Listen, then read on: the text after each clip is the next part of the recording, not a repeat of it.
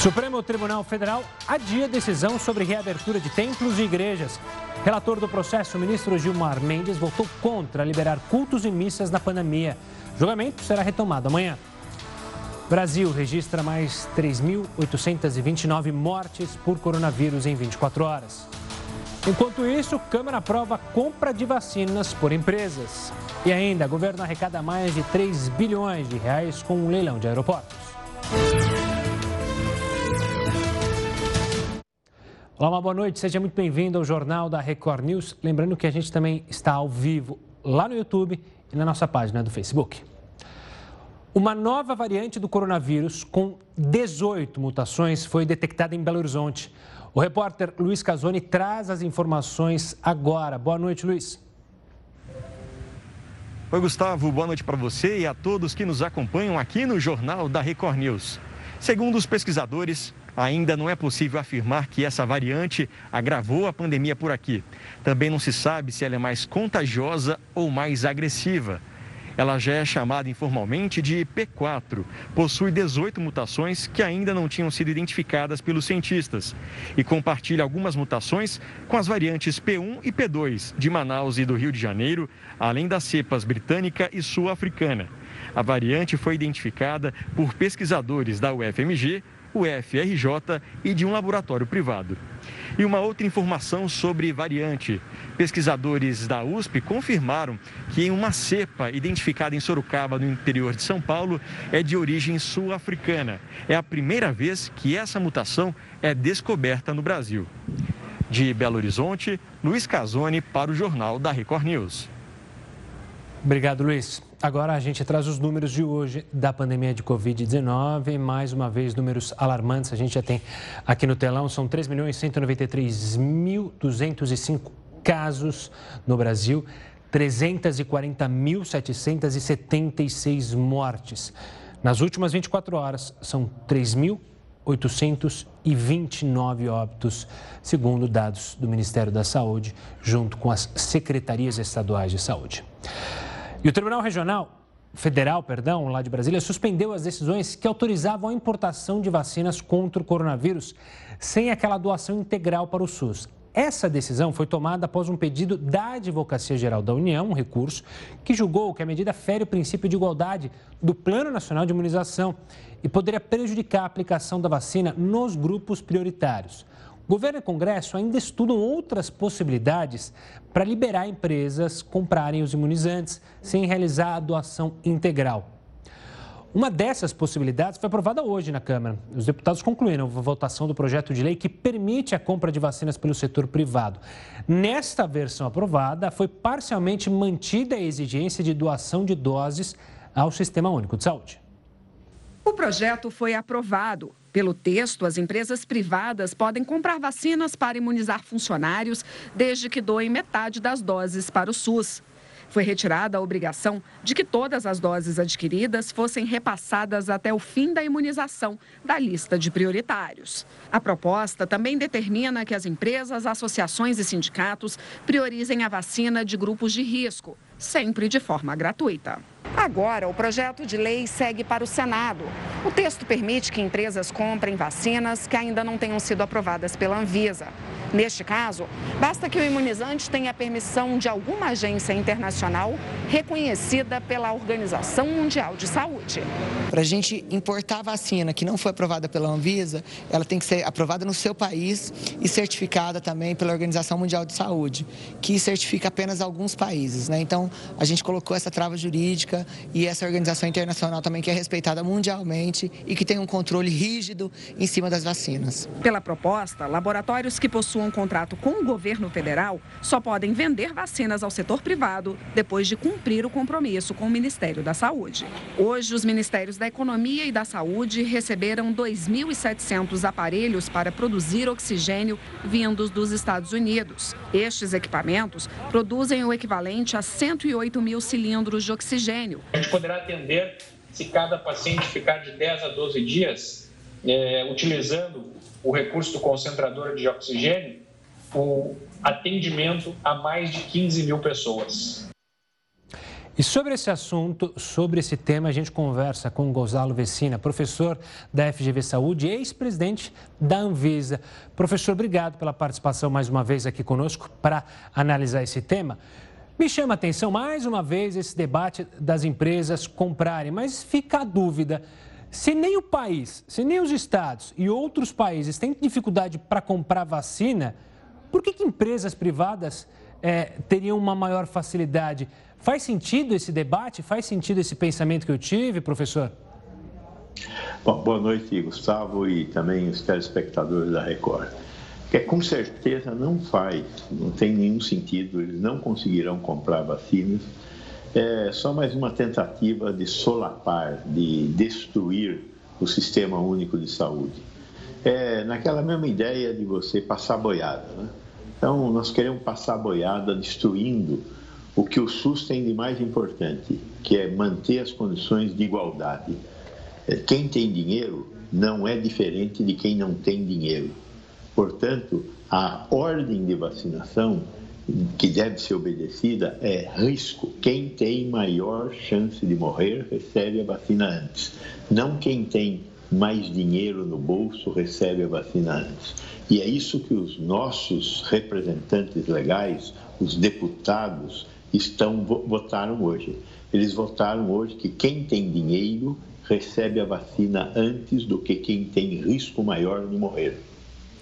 Professor, no projeto, a gente ouviu é, os deputados falando que há uma trava jurídica, então as empresas, que são as grandes empresas que já estão é, negociando com o governo, não poderiam ter essa negociação junta com empresas privadas.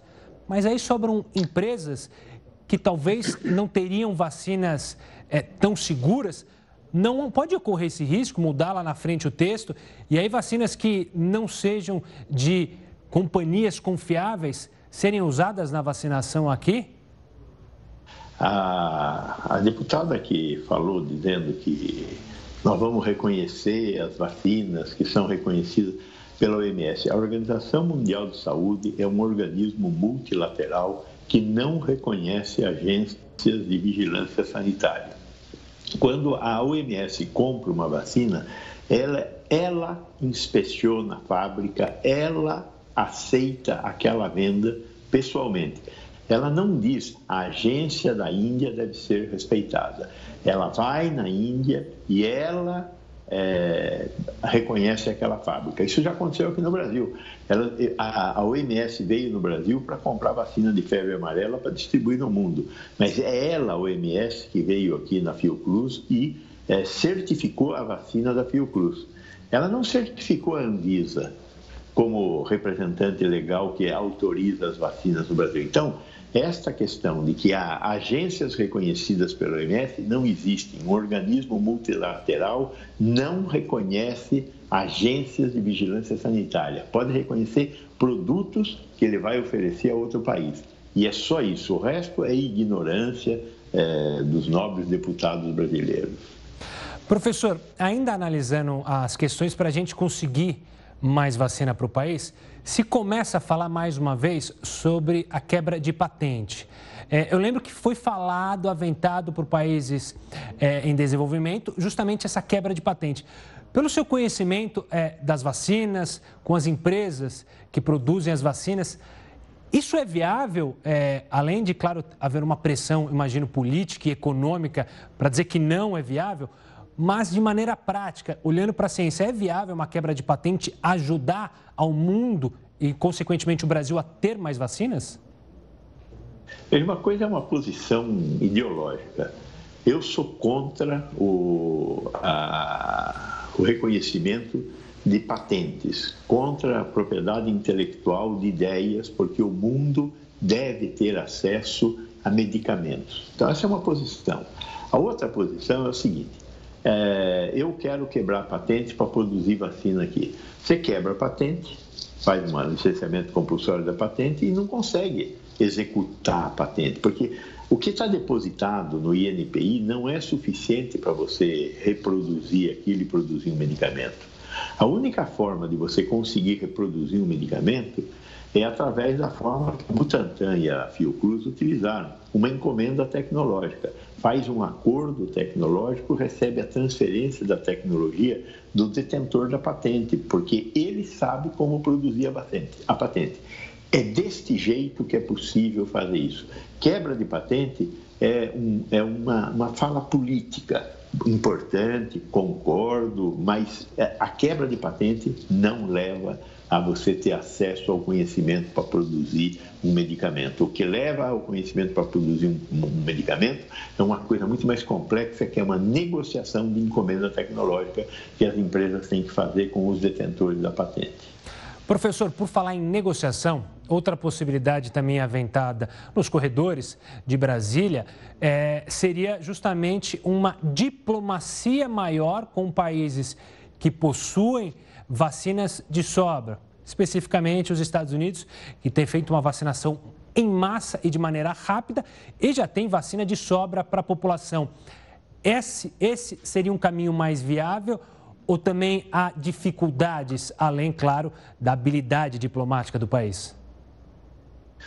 Esse é um caminho muito viável. Certamente os Estados Unidos compraram vacina para vacinar três vezes a população. A Europa, a União Europeia, comprou vacina para vacinar duas vezes a população. A Inglaterra, o Japão, é, todos esses países têm vacina sobrando.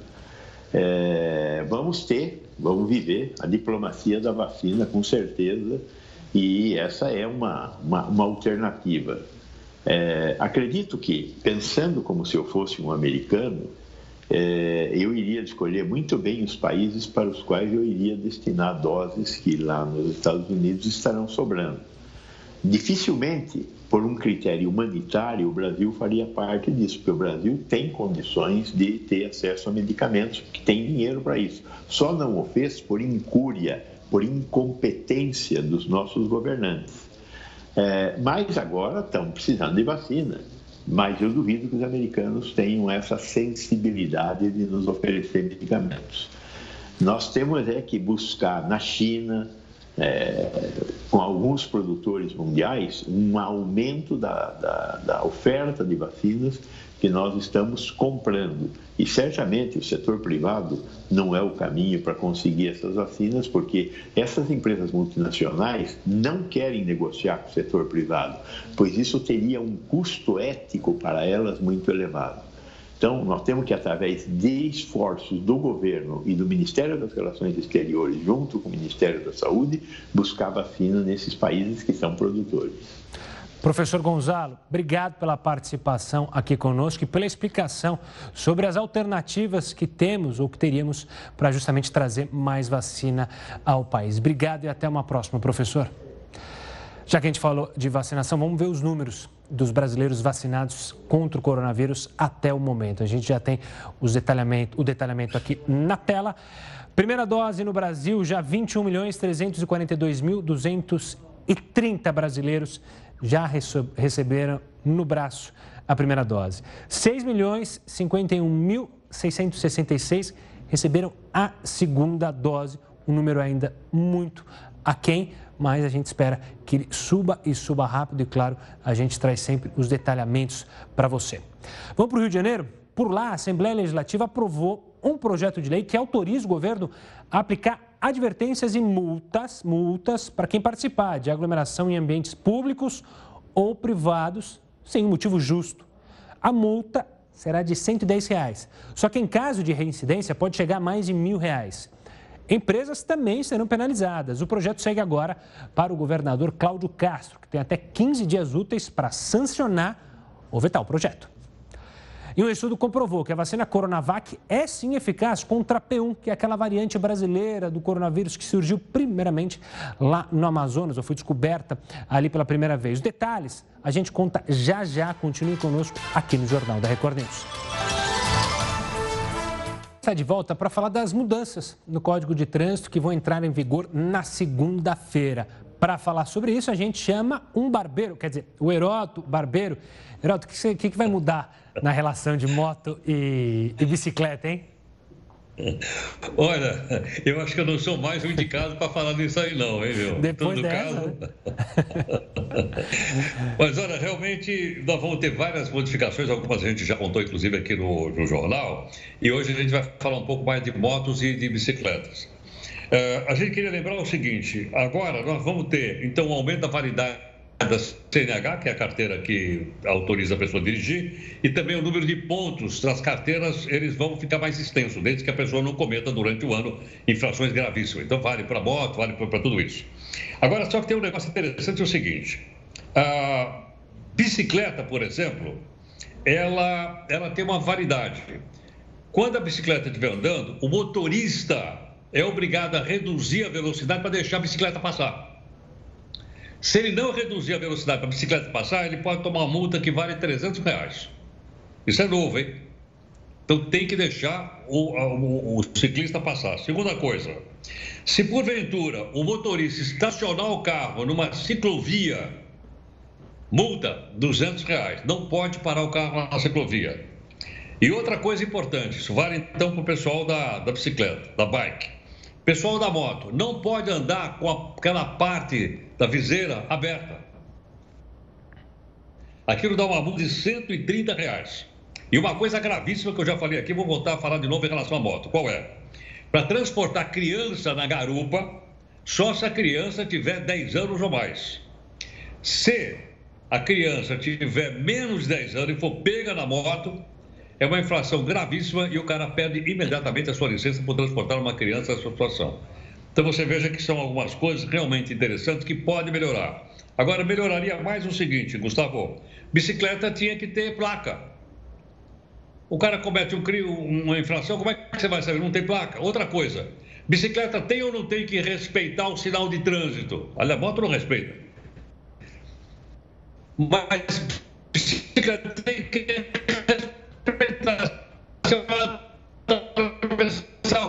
o cara a bicicleta outra coisa. Não pode, no entanto, você vê que até agora parece que essas leis não chegaram ainda até o pessoal da bike e o pessoal da moto. Para encerrar, segunda-feira precisa tomar cuidado com o seguinte. Gustavo, todo mundo que tem carteira de habilitação da chamada CDIE, eu nem sei o que é isso, eu também não sabia, fui saber. Motorista de van, motorista de caminhão, motorista de ônibus, tem que fazer exame toxicológico a cada dois anos e meio. Se o cara não fizer o exame, deu o exame, o exame ficar 10 dias sem, sem atualização, ele é uma multa considerada gravíssima e toma a carteira dele. Então, motorista de caminhão, motorista de ônibus, motorista de van, motorista de pequenos veículos de carga, que está na categoria C, D e E, tem que fazer exame toxicológico a cada dois anos e meio, que também acho que é uma iniciativa interessante, já vista que você coloca em risco não só a sua vida, mas coloca em risco também a vida dos outros. Então vem aí, segunda-feira é bom a gente ficar então mais alerta. Abrir o olho. São boas alterações mesmo. Agora, o que esse Skype me dá de desespero, porque às vezes dá uma falha no seu microfone, mas deu para ouvir direitinho. É, mas o Skype dá um nervoso aqui em apresentador. Heraldo volta aqui daqui a pouquinho conosco para falar sobre outros temas. Vamos lá para Brasília de novo, porque o ministro Gilmar Mendes votou contra a liberação de atividades religiosas presenciais em todo o Brasil. O julgamento foi suspenso e será retomado amanhã. Os primeiros a falar foram o advogado-geral da União, André Mendonça, e o procurador-geral da República, Augusto Aras. Eles defenderam a liberação de cultos e missas presenciais com base na Constituição. A Constituição brasileira não compactua com o fechamento absoluto e a proibição das atividades religiosas. Não compactua com a discriminação das manifestações públicas de fé. Tanto é assim que remédios excepcionalíssimos da própria Constituição não admitem sequer esse tipo de medida que estão sendo adotadas, medidas que estão sendo adotadas regionalmente. Não há cristianismo, e aqui eu concluo, sem vida comunitária. Não há cristianismo sem a casa de Deus. É por isso que os verdadeiros cristãos não estão dispostos jamais a matar por sua fé mas estão sempre dispostos a morrer para garantir a liberdade de religião e de culto. Que Deus nos abençoe. Tenha piedade de nós. É necessário relembrar o lugar da religião em um Estado democrático de direito e ter presente que o Estado é laico, mas as pessoas não são. A ciência salva vidas, a fé também. Fé e razão, que estão em lados opostos no combate à pandemia, aqui, nessa, nesse debate, nesse, nesse processo, desses autos, caminham lado a lado, em defesa da vida e da, e da dignidade humana, compreendida em suas múltiplas dimensões, abrangendo a saúde física, mental e espiritual. Advogados de entidades religiosas pediram a abertura das igrejas e templos. O representante da Anajure, autora da ação analisada pelo ministro Nunes Marques, que levou a permissão de cultos e missas em todo o país, destacou a legalidade das atividades religiosas. E nesse tempo de pandemia, as igrejas são absolutamente essenciais, como disse a OMS, mas a proibição total viola flagrantemente a Constituição e os tratados internacionais dos quais o nosso país é signatário. Relator da ação do PSD contra as medidas de restrição decretadas no estado de São Paulo, o ministro Gilmar Mendes votou contra a possibilidade das reuniões presenciais. Estados e municípios são aqueles, aqueles entes que administram os hospitais, que têm que produzir vagas para leitos e que têm que produzir vagas nas UTIs. Ainda ontem, eu vi a cena de alguém em São Paulo. Ela dizia: Meu pai morreu, uma pessoa de pouco mais de 70 anos, porque não houve vaga, não havia vagas na UTI. Essa é a realidade que nós contemplamos aqui. Foi dentro desta lógica, que não foi totalmente explicitada, e, claro, dentro dos marcos do federalismo cooperativo, que o tribunal houve por bem dizer que cabia aos estados e municípios fixar regras para evitar a contaminação. O julgamento foi suspenso depois do voto do ministro Gilmar Mendes. O caso será retomado na sessão de amanhã. E o primeiro voto será do ministro Nunes Marques, que afirmou a assessores não ter a intenção de pedir vista, ou seja, mais tempo para analisar o caso. Ele deve votar pela permissão de encontros religiosos presenciais. Um estudo comprovou que a vacina Coronavac é eficaz contra a P1, a variante brasileira do coronavírus. O resultado ainda é preliminar e foi feito apenas com a aplicação de uma dose do imunizante. O estudo foi feito por instituições internacionais e brasileiras, como a Fiocruz. A Coronavac foi aplicada em 67 mil profissionais de saúde de Manaus, cidade onde a variante brasileira do coronavírus surgiu. Os resultados mostram que apenas com a primeira dose da vacina, os voluntários tiveram 50% de proteção contra a chamada P1. E mesmo em caso de contaminação, a vacina evitou que a doença evoluísse para quadros mais graves. Os pesquisadores agora estão coletando informações para calcular o nível de proteção após a segunda dose os resultados iniciais eles são encorajadores, porque eles de, demonstram que a Coronavac ela é efetiva num cenário onde a, a maioria da, da, das infecções são por essa nova variante. Ou seja, esses achados apoiam o uso da vacina no Brasil e em outros países com a circulação dessa mesma variante. Hoje também mais um lote com um milhão de doses da vacina Coronavac foi entregue ao Ministério da Saúde. Com a nova remessa, São Paulo passa a vacinar na próxima semana pessoas com 67 anos. Já idosos de 65 e 66 anos vão receber as doses a partir do dia 21 de abril, totalizando mais de um milhão de pessoas só nessas faixas etárias. E o Instituto Butantan suspendeu o invase de doses da Coronavac agora há pouco. O motivo foi um atraso da matéria-prima vindo da China. Segundo Dimas Covas, diretor do Butantan, o atraso não vai afetar, no entanto, o cronograma de vacinação. O Instituto informou ainda que negocia com o governo chinês para receber as novas remessas e está previsto para a semana que vem o envio de uma nova remessa do insumo farmacêutico ativo. O leilão de 22 aeroportos à iniciativa privada gerou 3 bilhões e 300 milhões de reais aos cofres públicos. Essas e outras informações você confere daqui a pouco, aqui no Jornal da Record News.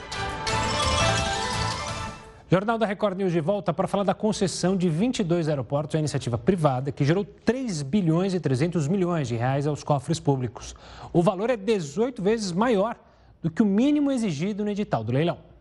As propostas na Bolsa de Valores de São Paulo superaram as expectativas. Claro que os lances foram surpreendentes de uma certa maneira, mas por outro lado, para nós só reforça a confiança que a equipe, que o governo, que todos que trabalham e estudam que analisam o nosso setor, já tínhamos. Os aeroportos foram divididos em dois blocos. Na região norte, sete terminais, entre eles os de Rio Branco, Porto Velho, Manaus e Boa Vista, que agora serão controlados pela francesa Vinci, que pagou 420 milhões de reais. O bloco central, com seis aeroportos, como Goiânia, Palmas e São Luís, foi arrematado pela Companhia de Participações em Concessões, ligada ao grupo CCR pelo valor de 754 milhões de reais. A mesma empresa também vai assumir o Bloco Sul com nove aeroportos, incluindo Curitiba e Foz do Iguaçu no Paraná e Navegantes em Santa Catarina, pagando 2 bilhões 128 milhões de reais. Os contratos serão de 30 anos e a partir do quinto ano, as concessionárias terão de repassar parte do lucro ao governo. As operadoras serão também obrigadas a fazer investimentos de ampliação e melhorias que passam de 6 bilhões de reais. O ministro da Infraestrutura bateu o martelo e explicou o entusiasmo. Nós temos que celebrar as vitórias. Nós temos que celebrar a ousadia. Ousadia, sim. Porque quantas pessoas chegaram para nós, vocês são loucos vão licitar aeroportos no meio da maior crise do setor aéreo em toda a história? Vamos. Nós vamos licitar aeroportos. Primeiro, porque muitos deram um passo para trás, o que nos torna quase exclusivos. Segundo, porque nós temos que aproveitar o excesso de liquidez que há lá fora, nós temos que aproveitar as oportunidades. Nós vamos enfrentar uma competição pelo recurso, pelo investimento, e nós temos que sair na frente. Temos um desafio importante pela frente, que nos encontra logo ali. Vamos superar a pandemia e temos o desafio da geração do emprego. Leilão de hoje, a iniciativa privada passa a comandar 44 aeroportos no Brasil. Isso equivale a 78% dos passageiros transportados no país. E esse número deve aumentar. O governo já anunciou que fará novos leilões, incluindo o aeroporto de Congonhas, em São Paulo, e o Santos Dumont, no Rio de Janeiro, que podem ser privatizados no ano que vem. Nós temos um mercado que está adormecido, somos um gigante adormecido no turismo e um dos maiores entraves é a falta de infraestrutura infraestrutura. Então, com isso daí vai melhorar muito a relação de infraestrutura e turismo, principalmente na, no tocante à aviação, à aviação civil. Para falar mais sobre esse tema, a gente convidou o diretor do FGV Transportes e especialista na área de logística e transporte, Marcos Quintela. Marcos, uma boa noite, obrigado pela participação aqui conosco. Como a gente viu na reportagem, o ministro até quebrou ali onde bate o martelo na B3. É, vale todo esse entusiasmo é, para os resultados desta quarta-feira? Uma boa noite. Boa noite a todos. É um prazer estar aqui falando.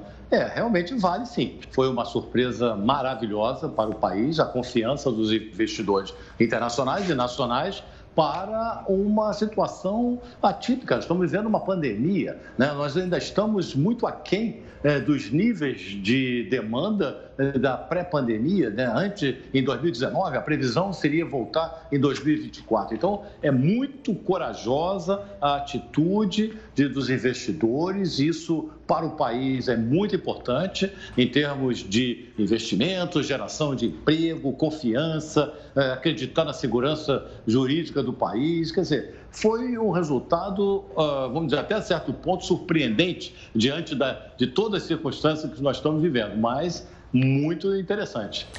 Marcos, amanhã a gente tem novas licitações da ferrovia é, e na quinta relacionada a portos. É uhum. possível uhum. esperar o mesmo ágio, é, a mesma empolgação ou a situação pode ser um pouco mais diferente, já que envolve é, transportes diferentes?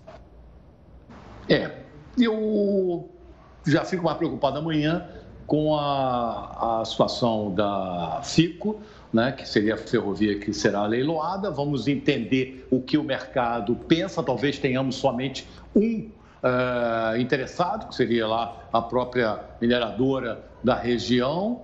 E em função muito pela situação do Porto de Ilhéus, que ainda não há uma situação bem clara sobre o, o empreendimento, né? porque a ferrovia sozinha não será um empreendimento muito viável se não tiver um complexo portuário que vai receber todo o minério. Então, eh, vamos ver, mas pode surpreender. Mas, a princípio, eu acredito, eu acredito que tenhamos pelo menos um eh, competidor e pode ser que atenda às expectativas do governo. Na parte portuária, eu já acho que há uma atratividade boa nos quatro terminais do, do porto de, de Itaqui, no Maranhão, e de Pelotas, no Rio Grande do Sul já existe mais uma situação assim mais clara que os investidores podem se interessar. Marcos, é, outra comemoração ou outro ponto de vista é, levantado nesse leilão foi justamente uma mostra do governo federal de estar alinhado ainda com a agenda liberal, ou seja, principalmente é, o governo Bolsonaro, o presidente Jair Bolsonaro, que para alguns é, nomes do mercado se afastou de uma agenda liberal por decisões relacionadas ao próprio Banco do Brasil, à própria Petrobras, e hoje seria um gesto para mostrar que não, que segue presente essa agenda liberal. Também dá para é, confiar nesse convencimento, os, o mercado a, a, viu isso também como um passo em direção a essa agenda liberal? É, essa agenda liberal já vem acontecendo há muitos anos, né? Os aeroportos já, já estão sendo privatizados desde 2011. Né? Então, a continuidade do governo Bolsonaro é muito importante, né? independentemente do que virá é, é, a partir de 2022. Então, isso é fundamental para o país, né? uma agenda de Estado, não de governo, né? porque é, o investidor está acreditando, inclusive, na continuidade, independentemente do governo que virá é, adiante. Então, isso é fundamental, né? porque todos esses contratos serão assinados ainda no governo Bolsonaro e, caso ele seja reeleito ou não, esses contratos vão começar a acontecer, na verdade, a partir de 2024. Né? Então, é fundamental para o país, em termos de geração de emprego. Né? Então, a arrecadação da outorga é uma situação muito importante para investimentos, não para é, ganhar dinheiro. Eu acho que é, é, esse, inclusive, é um discurso do ministro Tarcísio, né, que não é a outorga, e sim a, propiciar investimentos para o país, investimento na logística, investimento na infraestrutura, investimento na geração de empregos. Então, acho que tem que parabenizar a estruturação do, dos projetos que convenceu e atraiu o investidor internacional e nacional. Né? Marcos Quintela, obrigado pela participação aqui conosco, analisando o leilão dos aeroportos desta quarta-feira e também analisando os próximos leilões dessa Infra Week anunciada pelo governo. Até a próxima, Marcos. Vamos falar do Tribunal Especial Misto que julga o impeachment de Wilson Witzel lá no Rio de Janeiro. É, o tribunal hoje ouviu o ex-secretário estadual de Saúde e o governador afastado. Witzel chegou a pedir o adiamento da sessão, alegando falta de recursos financeiros para pagar os advogados. O ex-secretário de Saúde, Edmar Santos, chegou ao tribunal coberto por um pano. Uma determinação do Superior Tribunal de Justiça garantiu que ele tivesse a imagem preservada. Edmar disse que alertou ao governador afastado sobre a manobra para permitir que uma organização social tivesse contratos com o governo do Rio. O Instituto Unir Saúde estava impedido de prestar serviços ao Estado desde outubro de 2019.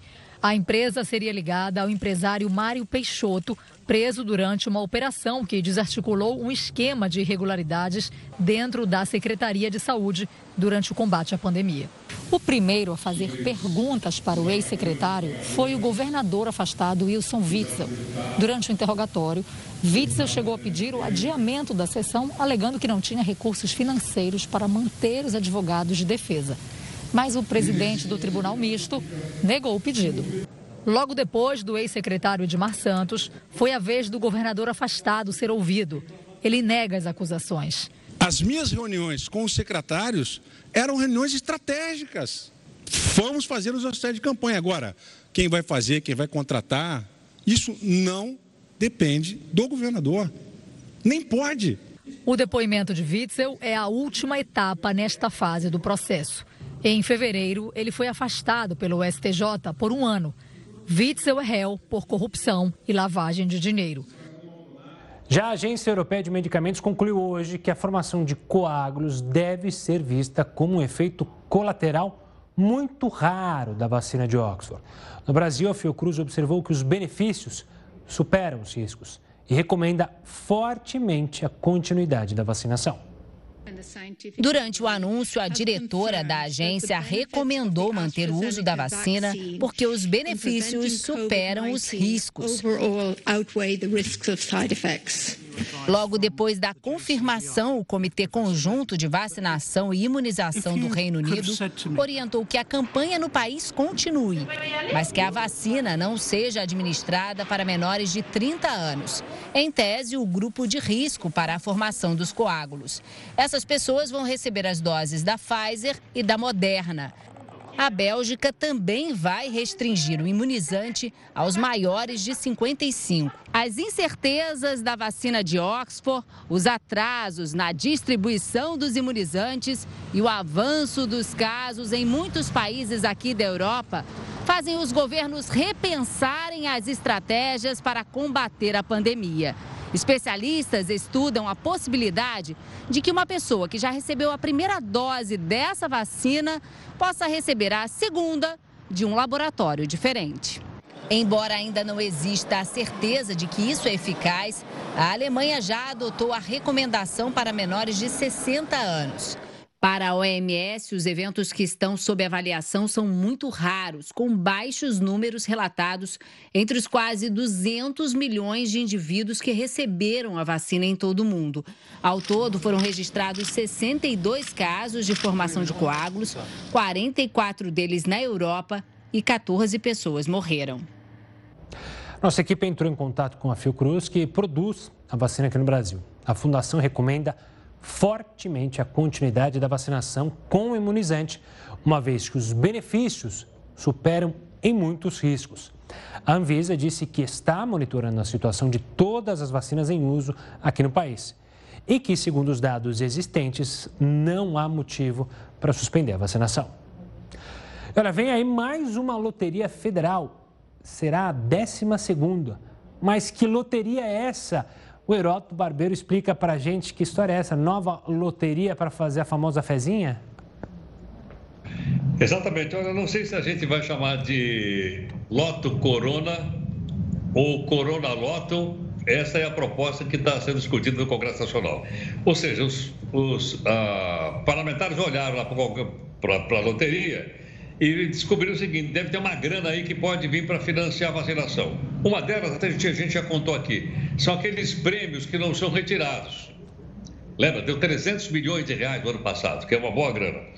Mas eles vão mais além. Tem um cidadão lá que está propondo o seguinte: criação de uma nova loteria. Eu estou brincando com o nome aqui de Loto Corona, Corona Loto, na verdade, mas uma loteria para que as pessoas então ah, comprassem a loteria e o dinheiro da loteria poderia ir diretamente para financiamento da vacinação. Só que tem um detalhe, como você lembrou na abertura, Gustavo, já existem 11 loterias federais. Eu nem sabia que tinha tanta. Com essa aí seria a 12 loteria federal. E é bom a gente lembrar o seguinte, mais popular é a Mega Sena, todo mundo fala, todo mundo mega virada, a coisa toda. E uma outra coisa também, que é o seguinte: quando o cidadão ganha na loteria, ele só leva 43% do prêmio. 57% são destinados a uma entidade que eu nunca ouvi falar na minha vida. Então, essa daqui não. Essa aqui seria totalmente voltada para a vacinação. Detalhe que é o seguinte: será que não haveria uma outra forma, vamos dizer assim, da, da, de colaborar para que essa grana pudesse chegar até a vacinação? Será que o deputado sabe, sabe que o Congresso Nacional custa 11 bilhões de reais? E se eles cortassem a despesa pela metade, sobraria 6 bilhões ou 5 bi e meio para a vacinação? Mas aí você já viu, né? Aí a gente vai mexer em casa de vespeiro. Pô, que é isso, meu? Você quer cortar meu carro? Você quer cortar aqueles 42 assessores que estão pendurados no meu gabinete? Você é louco? Né? Auxílio que nem tem mais, tá? auxílio cara. Mas a grande justificativa é o seguinte: é que eles não querem criar um novo imposto, não querem criar um novo tributo. Não é um novo imposto, seria uma loteria. Ah, bom. Mas aí eu sou obrigado a recorrer a um cara chamado Adam Smith, que todo mundo conhece, que lá desde aquela época antiga ele já dizia o seguinte: a loteria é o imposto dos tolos. Ponto final. Sensacional. Heraldo, a gente volta a se falar daqui a pouco aqui ainda no Jornal da Record News. E olha, pelo jeito, só ganhando na loteria para ler.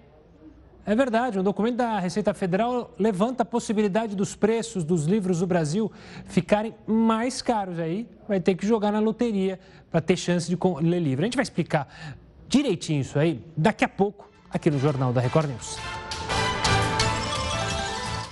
Dados de aproximadamente 8 milhões de brasileiros foram roubados por hackers que invadiram as contas do Facebook em 2019. Cerca de 530 milhões de usuários do Facebook tiveram informações publicadas em um fórum de hackers. Muitos deles disponibilizados até mesmo de graça. A informação predominante vazada foi o número de telefone. E é importante ficar atento para tentar diminuir o risco, ajuste, as configurações das suas redes sociais para bloquear a busca por telefone e não deixe informações abertas em seu perfil. O ministro Edson Fachin negou o parcelamento da multa de Gedel Vieira Lima. O Heroto vai falar sobre isso.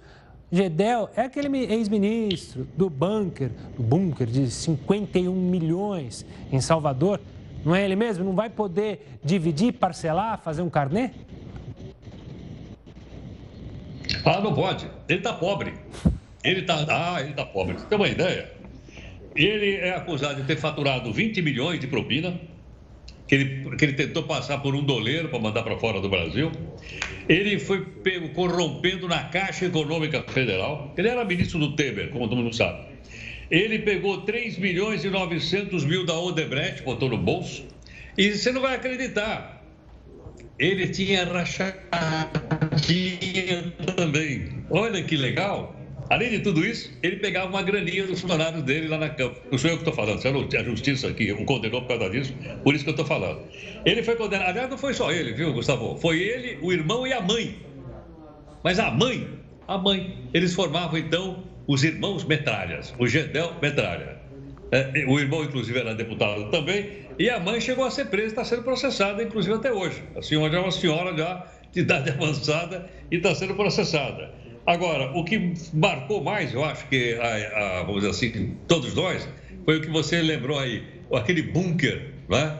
aquela fortaleza onde estava jogado no chão 51 milhões de reais. Quer dizer, coitado, ele não tem essa grana. E para encerrar, olha a grana aí, olha a grana jogada aí no chão. E para a gente encerrar é o seguinte, ele tem uma aposentadoriazinha. Vai dizer, é do INSS? Não. Se fosse do INSS, o máximo que você ganha lá é 5 mil e poucos reais. Ele tem uma aposentadoria, segundo eu apurei aqui, de 13 mil reais. É uma aposentadoria de deputado.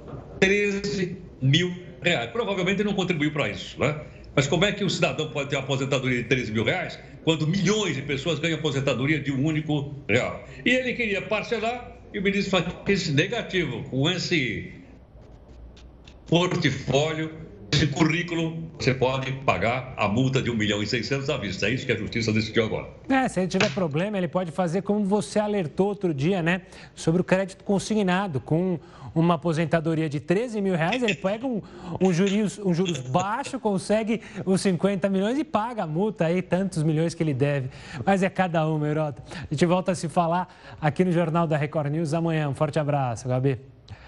E o documento da Receita Federal levanta a possibilidade dos preços dos livros no Brasil ficarem mais caros. Inclusive obras didáticas que são usadas por estudantes nas escolas públicas e privadas.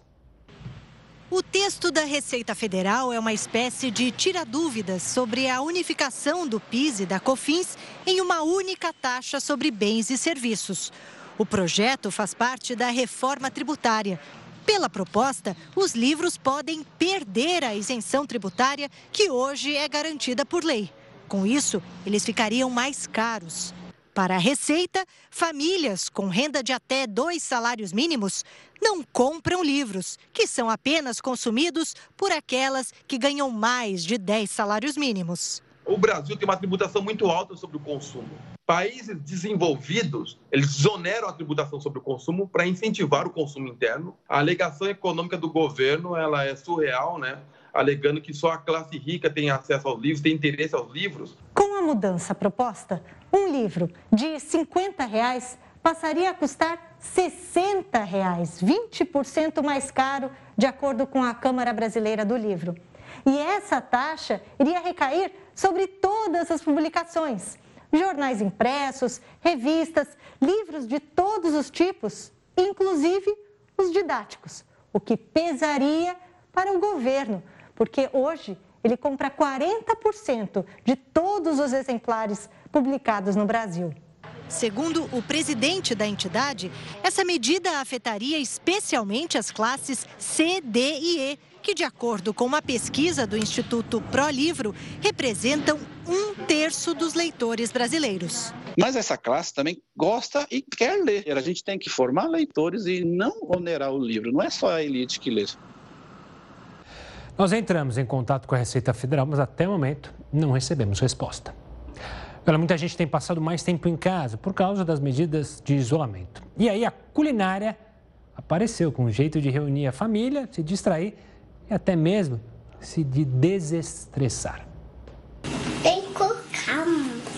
Isso! A relação de Lorena com a cozinha começou muito cedo, ainda na casa dos pais. Para mim, a cozinha representava união, é, a gente sempre fazer com que os momentos sejam inesquecíveis, né? Sempre com a mesa farta, a gente sempre reunindo a cozinha. Com o tempo, ela passou a fazer cursos e a se interessar por receitas novas para impressionar a família e os amigos. Eu sempre tenho o desafio do pão de queijo, agora o desafio do pudim, eu sempre querendo aprimorar algumas técnicas e passar algum conhecimento para eles também. Então, assim, é uma diversão mesmo. Felipe Couto decidiu trocar a advocacia pela gastronomia. E hoje é chefe de cozinha. Mudei para Los Angeles, né? Fui fazer curso, fui fazer estágio, fui me especializar. O que aprendeu no exterior, Felipe decidiu ensinar para aqueles que gostam de cozinhar. O especial de hoje aqui na Escola do Caputo é carne moída. E desde o início da pandemia, passou a usar a internet para dar cursos sobre culinária. É um mercado legal, é um jeito bacana até de ajudar as pessoas que estão em casa durante a pandemia, querendo cozinhar, querendo passar o tempo. A cozinha para os mineiros é muito mais do que um lugar só para preparar comida. É aqui que muita gente reúne a família, os amigos, para conversar, bater papo, se divertir. Os temperos, os sabores, eles despertam a memória.